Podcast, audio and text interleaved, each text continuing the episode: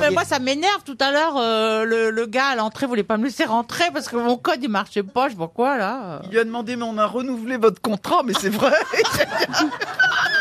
Je suis arrivée, j'étais vénère. hein. Ah, alors je suis rassuré parce que moi, il m'a pas, il a pas voulu me laisser rentrer non plus. Il pensait que j'étais dans le public. Il m'a dit, C'est- faut- vous êtes arrivé trop tard. Bon. je dis, mais non, mais je, je suis une grosse tête en fait. Donc ils ont bien eu les consignes. Ah, donc je suis pas tout seul, ça Ah, fait mais plaisir. non, mais non, nul le mec.